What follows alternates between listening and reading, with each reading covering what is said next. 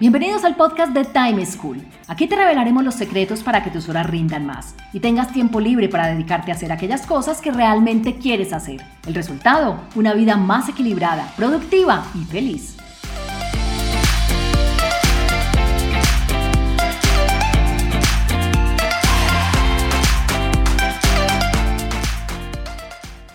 Hola, soy Juan Pablo Lema, un inquieto por la productividad y un estudioso del manejo del tiempo. Bienvenidos a un nuevo capítulo del podcast de Time School, en donde siempre les tenemos recomendaciones para que cuenten con más tiempo libre para todo aquello que quieren hacer. El tema de hoy es el trabajo remoto. Ahora que después del confinamiento obligatorio se ha vuelto usual que en casi todas las organizaciones las personas trabajemos de manera remota, bien sea parcial o incluso de manera total, es necesario que entendamos cómo las personas y las organizaciones podemos ser más productivos trabajando desde casa. Para ello, contamos con Diego Laines Jamieson, Diego desde hace cinco años fundó y dirige Dare to Learn, una compañía que nació remota y que al día de hoy sigue operando bajo el mismo esquema. Él ha trabajado con docenas de clientes en México y Latinoamérica, a quienes ha ayudado a construir líderes, personas y equipos más ágiles y adaptables a las nuevas necesidades que ha traído, no solamente el trabajo remoto, sino también el ritmo acelerado de los negocios y las nuevas tecnologías, teniendo una filosofía de aprendizaje continuo en el eje de todo lo que hacemos. Diego, bienvenido. Muchísimas gracias por haber aceptado esta invitación al podcast de Time School. Muchísimas gracias por la invitación. Muy contento de estar aquí. Bueno, a ver, eres un experto en trabajo remoto desde hace muchos años y ahora es algo a, los que, a, los, a lo que todos nos hemos visto abocados, algunos por decisión, la mayoría a la fuerza, por lo que nos trajo la pandemia. Y por mi experiencia, por lo que he visto, por lo que he leído, el, trabajo remoto o el trabajo híbrido trae muchos retos retos a nivel individual, retos a nivel, a nivel de jefes y de liderazgo, retos a nivel de organizaciones. Entonces, quiero que toquemos estos tres ámbitos, pero empecemos primero por el ser humano, la persona, al trabajador, ¿qué le pasa o qué retos adicionales tiene cuando trabaja de manera remota? Ya, híjole, pues buena, buena pregunta y, y ha ido evolucionando obviamente mi pensamiento con esto desde que empezó la pandemia. Eh, yo creo que los, los, retos hay algunos que siguen siendo parecidos a pre-pandemia que, que, ahora que ya nos estamos supuestamente acostumbrando. Y creo que uno de los principales retos es el, manejo de las rutinas en, en, en, tu, en tu trabajo, ¿no? O sea, yo, como bien dices, trabajador remoto desde hace muchos años, con el entendimiento de que la oficina es el lugar con mayor distracción en el mundo, pues para mí era, bueno, es que bueno que, que, que no estoy, que puedo de repente aislarme de ese ambiente, no siempre fue 100%, pero luego el, encontrar, al fin y al cabo, la, oficina te da una rutina, te hace, este, somos hombres de hábitos, personas de hábitos más bien. Entonces, ¿cómo vas a generar eso en tu ambiente no de oficina, no? Y, bueno, a todos nos pasó eh, cuando nos, encerramos en nuestras casas, eh, no teníamos o no teníamos ni siquiera la disposición física, obviamente muchos de nosotros en espacio, pero también mental de, generarnos rutinas de eficiencia. Yo creo que eh, tú, tú, lo sabrás más también con, con tu, con tu este, expertise en el tema del tiempo. Mucho de lo que batalla la gente en remoto, pues no necesariamente, sí hay algunos retos de estar en casa, pero es más un tema de productividad que ya acosaba la oficina.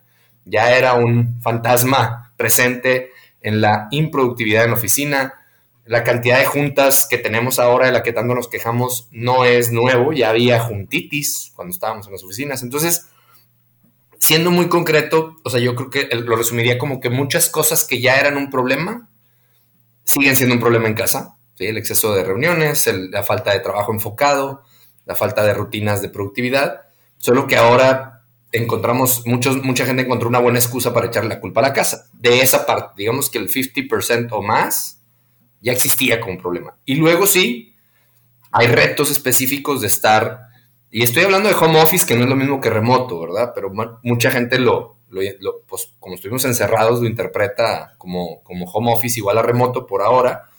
Pero yo cuando digo que yo era un trabajador remoto y soy trabajador remoto es porque no, yo no lo relaciono exclusivamente con estar en casa. Y, y, y hago esa distinción porque hay distintos retos, ¿no? Creo que el de estar en casa y esto lo he estado viendo muy, muy recientemente, mucho más fuerte. Yo ya lo, no lo había verbalizado así o no le había puesto un nombre, pero desde hace años, la diferencia entre entre trabajo en casa o trabajo cerca de casa, ¿no?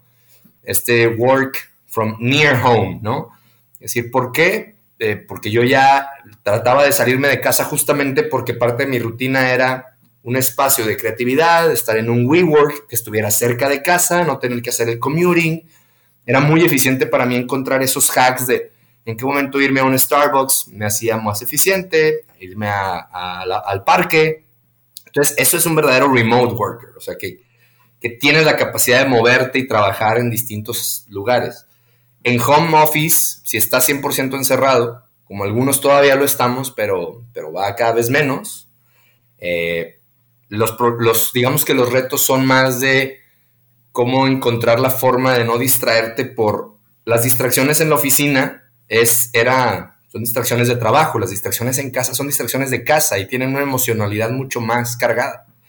Es mucho más difícil ignorar a tu hija de 10 meses que está llorando, decir, bueno, eso puede esperar, que, que no contestar una llamada que dices, bueno, en el trabajo no puede esperar.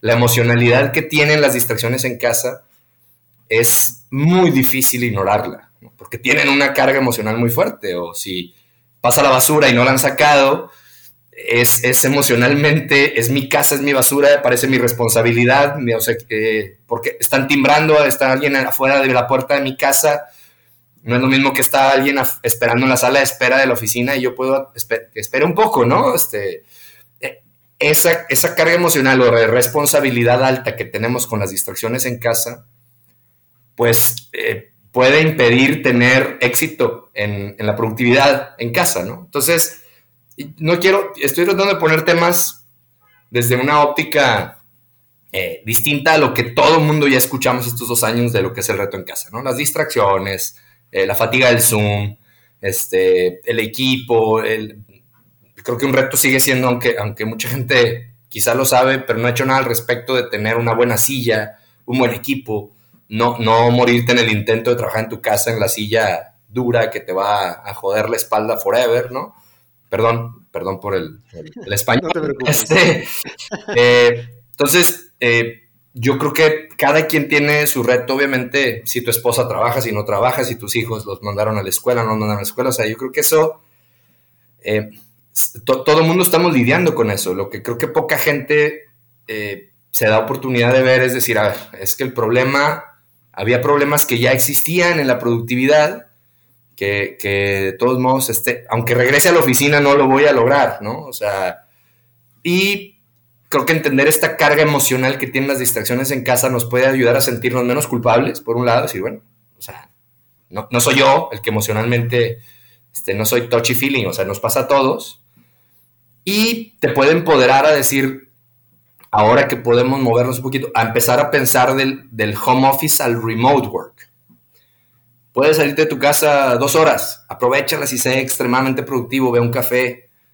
Sí, o sea, e, e, ese tipo de pensamiento todavía pareciera ser que, de nuevo, vuelvo al tema de, de, que existía el trabajo en oficina y el remote era como home office. Estamos en un gran momento para retomar el remote work, como está pensado que sea en donde sea puedo hacerlo. ¿Qué necesito? Pues poner las condiciones, a veces necesito un poco de inversión de tiempo en pensar en esa rutina o inversión económica en tener una buena computadora que pueda llevar de un lado a otro, eh, en, tener a lo mejor un plan para conectarme a mis datos donde sea. O sea, son inversiones que luego dices, no, ¿por qué le voy a invertir en eso? Y, no lo vemos, ¿no? ¿no? Creemos que o la empresa me lo tiene que pagar o, todo este tema es tan controversial y tan poco utilizado, tan poco explorado, que, creemos que estamos esperando que alguien venga y nos lo resuelva. Y creo que ahí falta proactividad de las personas para resolvérselo. Eh, en cuenta que alguien que no pueda y diga, no tengo ni un 5, ¿verdad? Bueno, ok, está bien, ¿no? Pero bueno, eh, ese, por ahí va, creo que son los retos del individuo. Claro, ahí dijiste unas cosas súper importantes y valiosas que quiero destacar. Y uno es esa emocionalidad. Venga, quitémosle esta carga emocional, reconozcamos las emociones y entendamos por qué esto nos genera cierto sentimiento de culpa. Y lo que decías, no somos los únicos. Y lo segundo es el tema de la inversión. Venga, que es que no es la compañía, es que el bienestar es mío y parte porque yo sea consciente y yo también trabaje porque el bienestar pase, porque si me quedo esperando que la compañía lo solucione y nunca llega la herramienta, pues entonces el que se queda viendo maluco soy yo, el que se queda trabajando incómodo. Y el tercero que quiero destacar es esa diferencia entre home office y remote office o trabajo remoto, porque de verdad lo que tú dices no es solo la casa, tenemos muchas alternativas y hoy que no estamos encerrados, ¿cómo las exploramos? Y creo que todavía a nivel organizacional nos falta mucho entender y legislar y, porque los jefes muchas veces he escuchado que piensan, no, es que tiene que estar en la casa, es que no se puede mover porque si no está en la oficina está ya como teniendo que ir algo de control. Y a partir de eso quisiera parar como a ese segundo nivel que son los jefes. El jefe es empleado y como empleado tiene todos estos retos que ya mencionaste, pero además como jefe, ¿cómo ejerzo el control? ¿Cómo superviso? ¿Cómo me aseguro que estén trabajando? ¿Cómo hago eso? ¿Qué retos adicionales has encontrado para los jefes en este trabajo remoto? Sí, claro, el reto principal se llama eh, justamente ser líder y no jefe, ¿no? Creo que ese es el primer paradigma a cambiar. Eh, yo me apasiona el tema del liderazgo y yo creo que quien es un buen líder, quien ya era un buen líder, no, no, no batalló tanto, no batalló tanto con el esquema. Quien era un jefe, supervisor, la misma palabra lo dice, pues claro que batallas, porque si tu trabajo era supervisar, eh, controlar, pues esto te, volvió loco, ¿no? Esto te debe haber hecho, te haber dado gastritis, ¿no? Y como mucha gente. Entonces yo creo que el tema se sienta en el liderazgo y, el liderazgo remoto o de equipos remotos tiene algunos elementos que comparte con cualquier tipo de liderazgo exitoso o con muchos tipos de liderazgo exitoso y tiene retos particulares. Entonces, vamos a suponer, o sea, la, base de la pirámide es ser un buen líder. Y luego, conforme vas subiendo en esa, en esa pirámide, hay ciertas habilidades que te van a permitir ser un buen líder remoto. Pero la base de la pirámide es la misma y es la confianza, es contratar bien, es tener gente en tu equipo, tener la valentía de que si, de, despedir, si no va a funcionar, es tener un, buen equipo en el cual tú sabes que lo estás contratando ya sabiendo hacer algo o no sabiendo hacer algo y entender desde ahí algo, algo que me ha quedado muy claro como líder es, contratas a alguien joven que no lo sabe hacer, pues necesitas dedicarle tiempo para que aprenda. Contratas a alguien con expertise que ya lo sabe hacer, necesitas dedicarle tiempo para que encaje. Los dos requieren un tiempo a lo mejor diferente, pero requieren verlos de una manera distinta y cuestan diferente. Cuesta, o sea, la contratación con expertise va a costar más cara, pero ya sabe hacer eso que quieres que haga. Y claro, ahora que tenemos que evolucionar todo el tiempo, siempre es higher for potential, ¿no? Pues sí, pero, pero de todos modos, alguien con experiencia va a costar más caro que alguien que no, y la persona que no necesita tiempo, tiempo tuyo como líder. Entonces, de entrada, el, cambiar de, jefe a líder implica entender que tú estás para servir a tu equipo. Y eso se dice más easier said than done, ¿no? O sea, se dice muy bonito y claro, pero, pero realmente creértela te das cuenta de que a lo mejor no querías ser líder. Eh, eh, si me dice el tercer nivel, que es qué hacen las organizaciones, las organizaciones tendrán que conectar para que los esquemas de compensación, de crecimiento, no tuvieran que ver únicamente con crecer en el nivel jerárquico de supervisora, manager, manager, director, VP, lo que sea. Porque, porque siendo ese el camino, hay mucha gente que no sabe, que no quiere ser líder, o no, no es líder, o no quiere ser líder, y es su única manera de crecer, ¿no?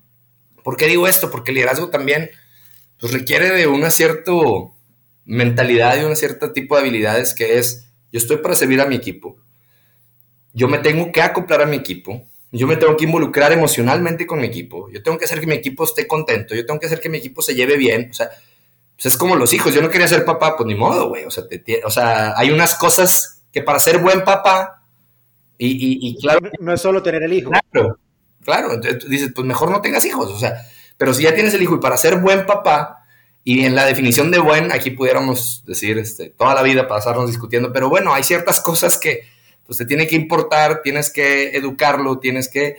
Entonces, a mí no me gusta la, comparativa de familia-empresa, o sea, yo prefiero el de un equipo de alto desempeño, etcétera, ¿no?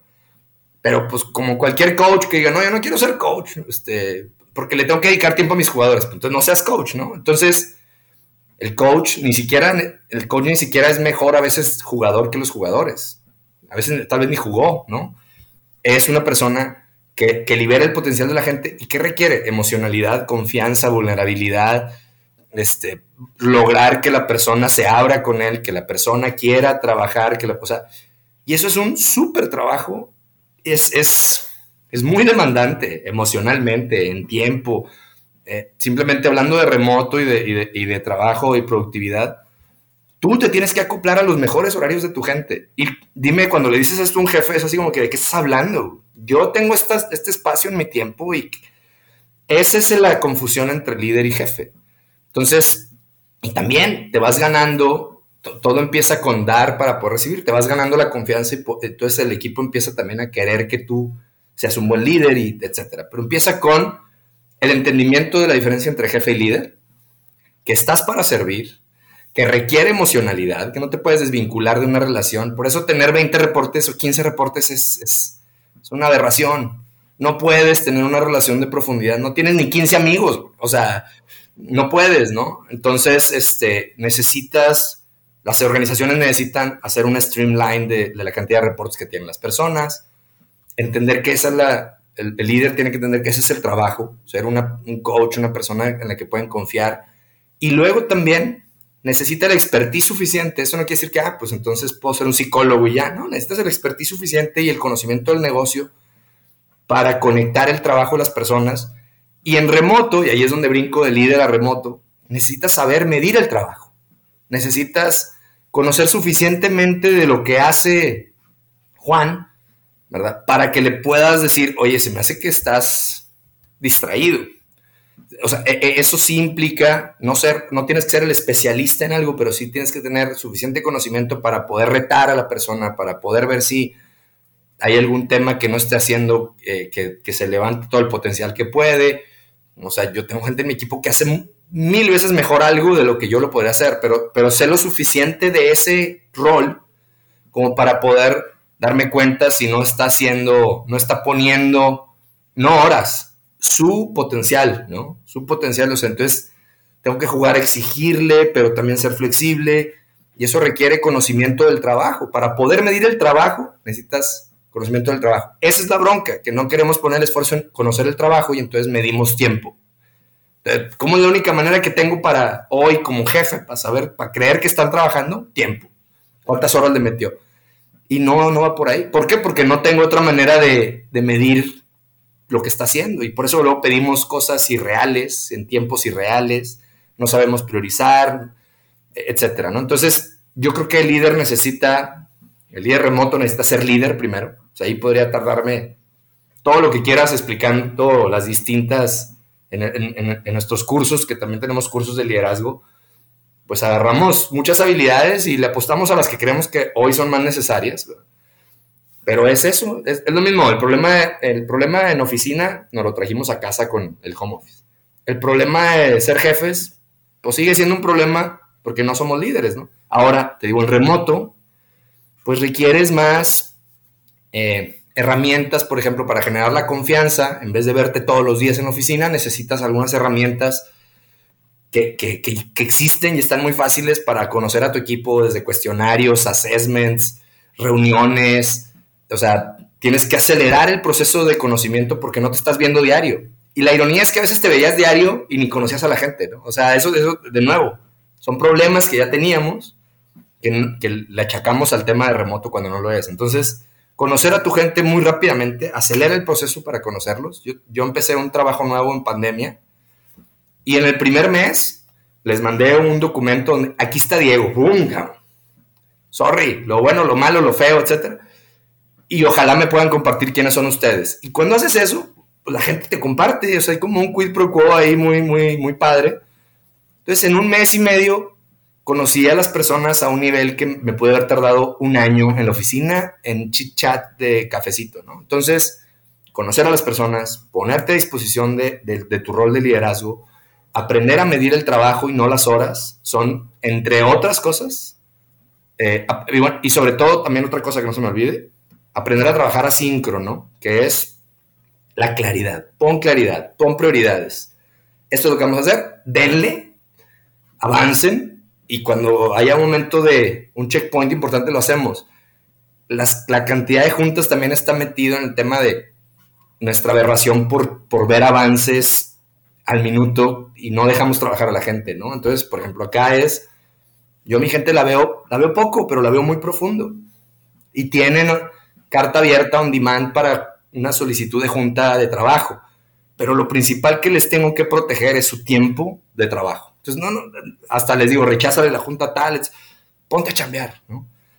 Como decimos por acá. Entonces, ese es el rol, esas son algunas de las habilidades del líder remoto, que, que se tienen, tienen su, su, hermano gemelo en el, líder, en el, en el líder presencial, ¿no? Pero nomás para ponerlo en contexto de que entiendo que, que mucha gente pues no, no lo ve o no lo, no, no, no lo vio en su momento como, como habilidades que tenía que desarrollar y, quizás sufrió por eso, ¿no? O está sufriendo por eso. Claro, lo que dices, le, creemos que la culpa es del trabajo remoto cuando la culpa es de no ser un buen líder, no generar esta confianza, no conocer a los equipos.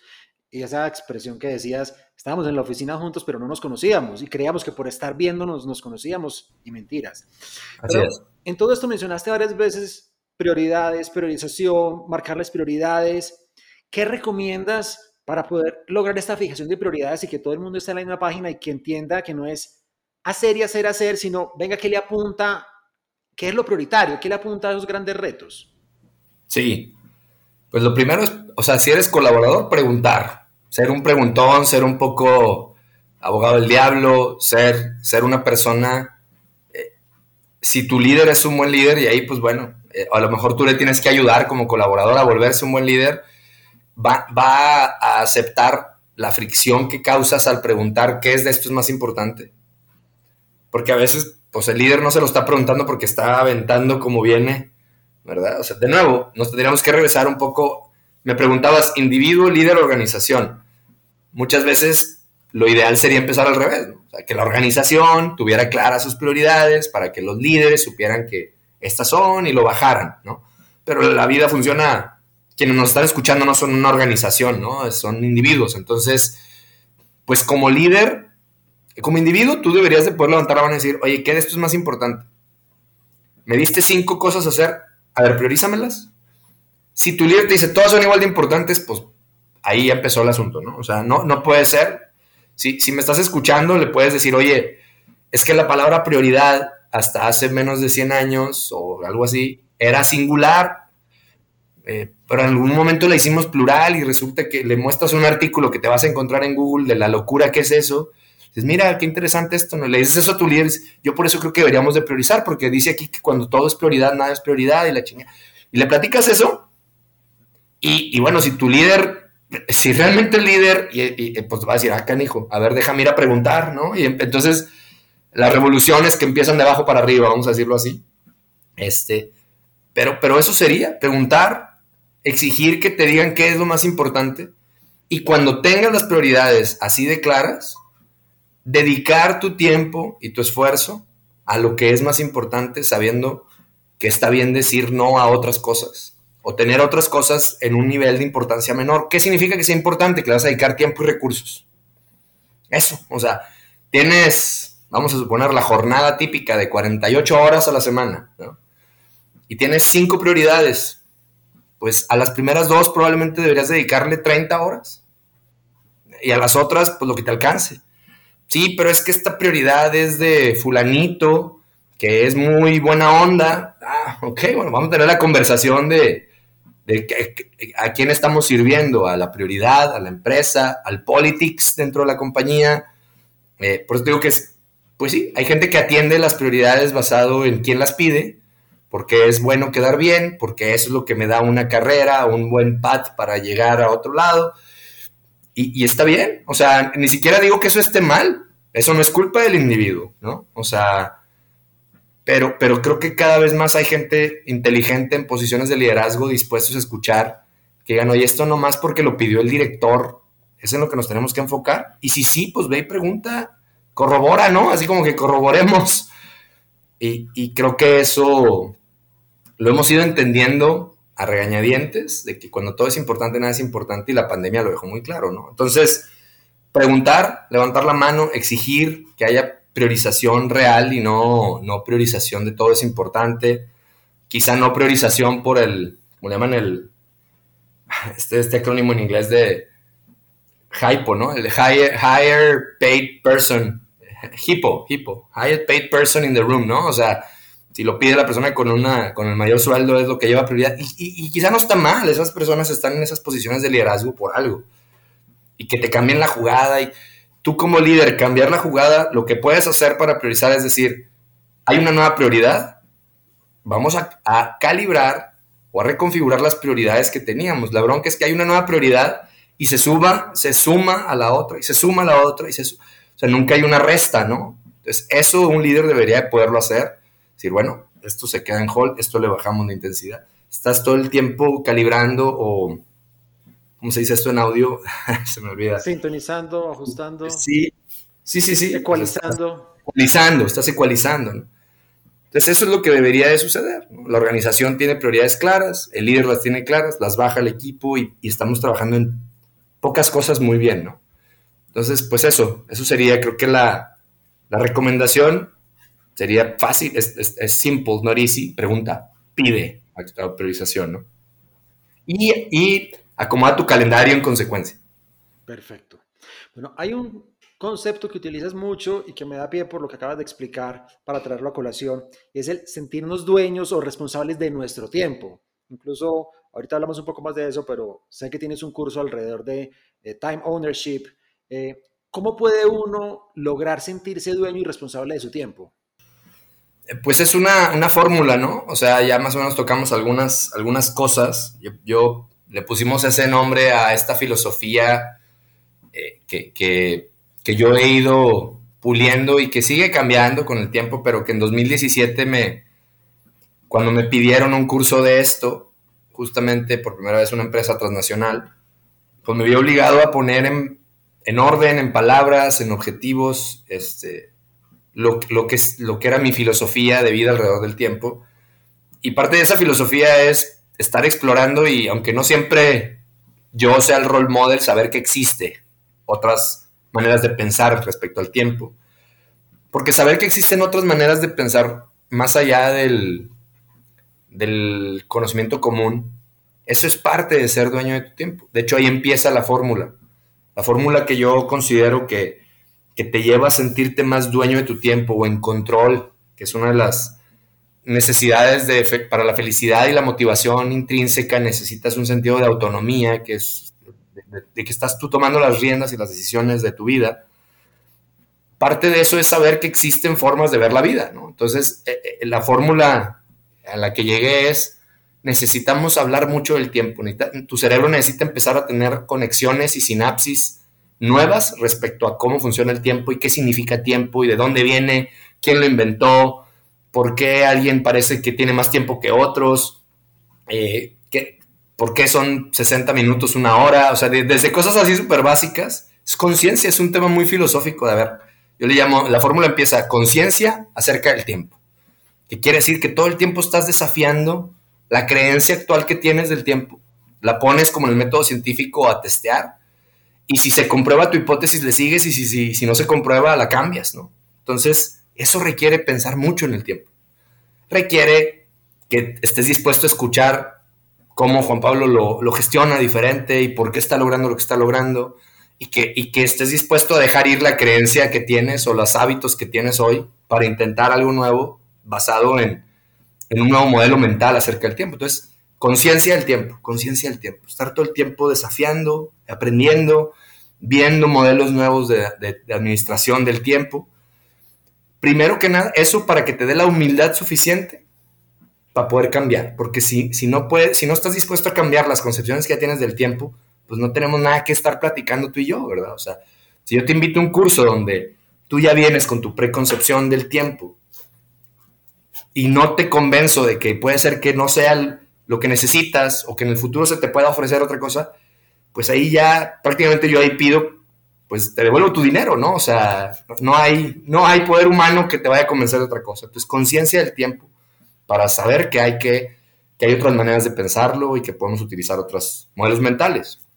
Una vez que he dicho eso, es como la remedial, ¿no? El fundamental, es propósito y prioridades. O sea, la segunda parte de la fórmula es, ¿qué quiero? O sea, y para contestarte esta pregunta del millón de mi propósito, que aquí podríamos tener también 10 horas hablando de eso y, y es algo que he explorado muchísimo.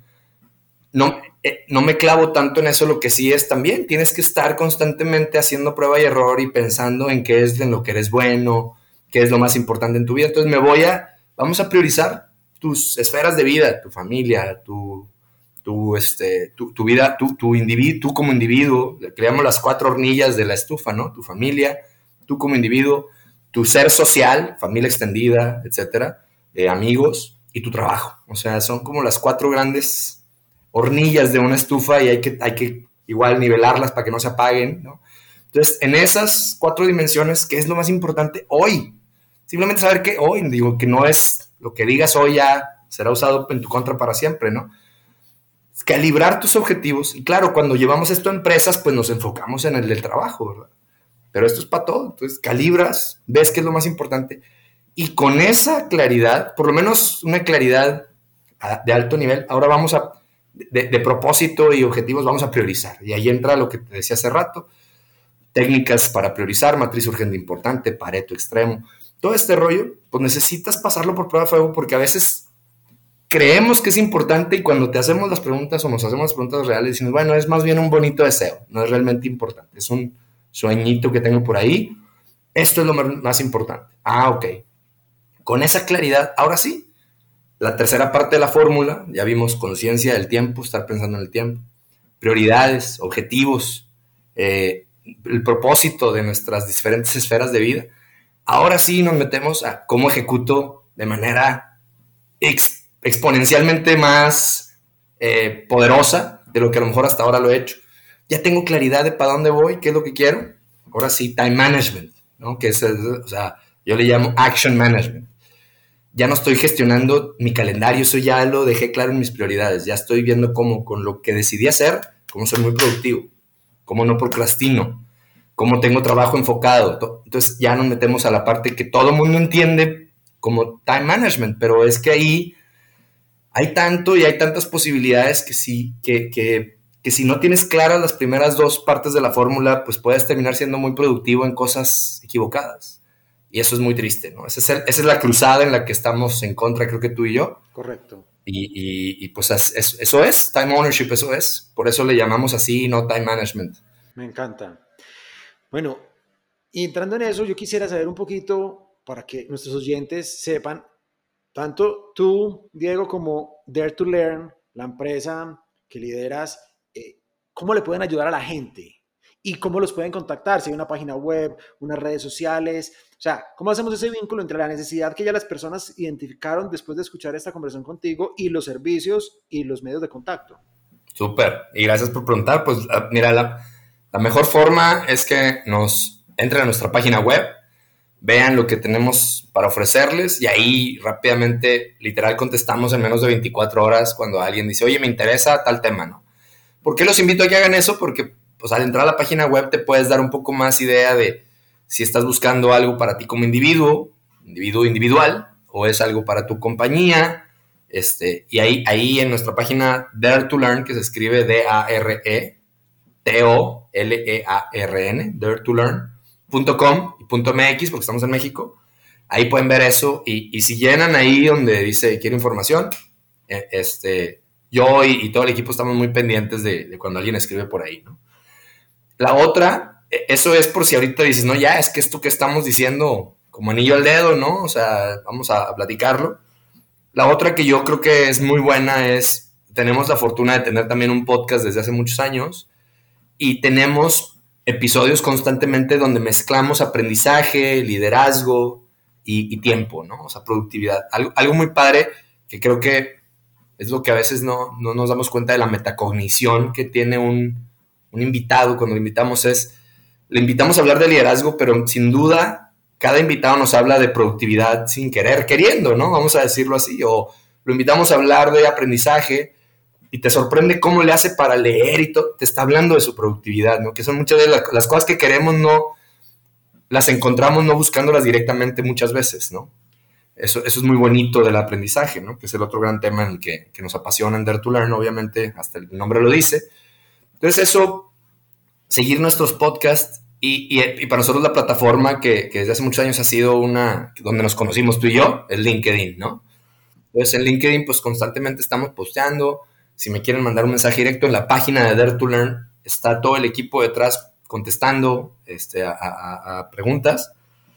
Y, a mí me gusta eso porque también, o sea, es, es como ir haciendo el trabajo cada quien eh, empezando a curar su contenido personal y aprendiendo de manera asíncrona, como decimos ahorita, a distancia, y que en el momento en que haya una necesidad muy puntual, ahí estamos para ellos. ¿no? esa sería la forma, casi creo que si me preguntas, yo te diría, ve a escuchar el podcast, síguenos en redes sociales, en Instagram y en LinkedIn, que es donde estamos activos, como Dare to Learn.